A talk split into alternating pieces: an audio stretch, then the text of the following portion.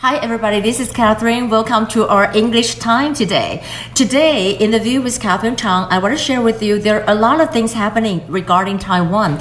We know that the uh, U.S. you know Health Secretary Azar just visited Taiwan, and now we're going to have another Undersecretary of State Keith Krach，也就是克拉奇，is going to visit Taiwan。那所以我在今天跟大家讲一些这个字哦，可以看到的就是台湾很进步的这么一个全世界布局的一个发展。那你可以看到在这里，就是我们今天的 The View with Catherine Chang, we can see that um, this is Azar and also Keith Krach. And also over here, um, the uh, MOFA says something about it. And MOFA is now, they didn't deny it, but they didn't say anything about that. They said that, you know, about the whole dialogue format. Dialogue format 就是我们讲到的对谈的 format，还有就是 logistic。logistic 在这里你可以讲说是后勤的或准备的。logistic over here you can say that 就是有一些安排的相关的部分呢，现在都在准备当中。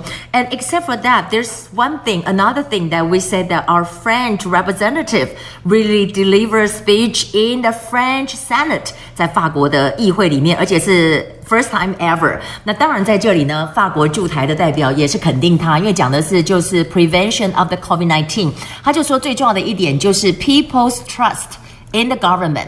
People's trust in the government，就是说你人民要信任政府哈，人民要信任政府。当然在这里我们看到的就是 Mike Pompeo says something very strong against 啊、China because there's another meeting。我们讲的 ASEAN，ASEAN 呢，我们在今天的节目里也会跟大家讲说 ASEAN 的全文是什么。其实在这里就东南亚国协。那 ASEAN 在这里呢，你可以看到的就是他讲到说，这里哈，因为中国有一些他在这个海域上面的宣称，他认为他的所有权就是 maritime。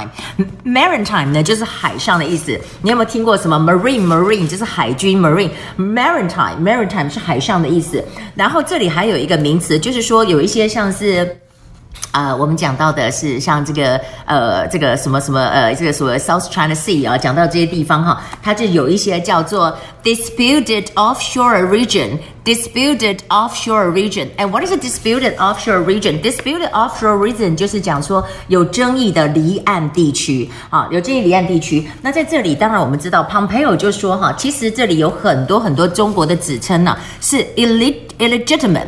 重音在 G 那个地方，illegitimate 啊、你可以看到这个单字哦、，If you see that ill ill 就是所谓 illegal，对不对？你看这个字，你可以看到有点像是 i l，对不对？illegal，哎哎，可是后面变成 legitimate，变成说 illegitimate，illegitimate 就是呢非法的哈，不合法的。那当然，他也说到呢，有四个国家属于 ASEAN 的国家呢，要跟中共索赔。然后这里有一个 claimant，claimant 是什么呢？claimant，我们看到 claimant 这个字呢，就是我们讲到索赔的这个意思，claimant。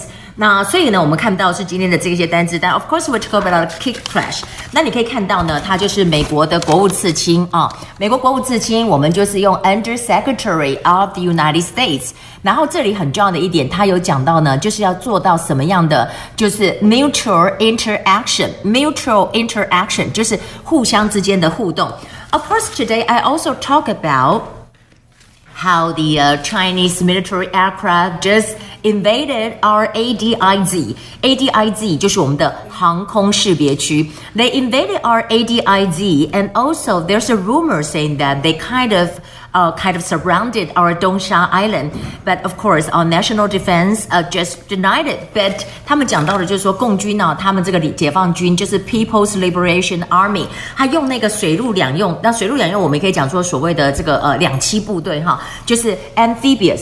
amphibious 就是两栖部队的意思。Amphibious, you know, troop they kind of surrounded the Dongsha Island. But actually, our minister uh, from the National Defense said that there's nothing, you know, it's nothing like that happening. 所以我们可以看到呢，在这里今天有很多事情发生。今天的 The View is Catherine Chang. Um, you really have to see that because um, we can learn a lot of you know very important things from Taiwan. And here I have some time for you. I wanted to share with you with the book. Um, you can turn to the page um, 185. Uh, 185, I want to say something that if you stay home and watching TV, um, what are your favorite programs? 你最喜欢的 program 是什么？And what channel are you watching now? 你现在在看哪一台？What channel? And do you have a TV guide? 因为在国外要有 TV guide，在台湾还好，大家就上网看一下。那当然在这里呢，就是有人讲说，I usually read on the train when I commute。 I usually read on the bus when I commute，就是我如果在车上读的时候呢，大部分就是在通勤的时候会读。OK，that would be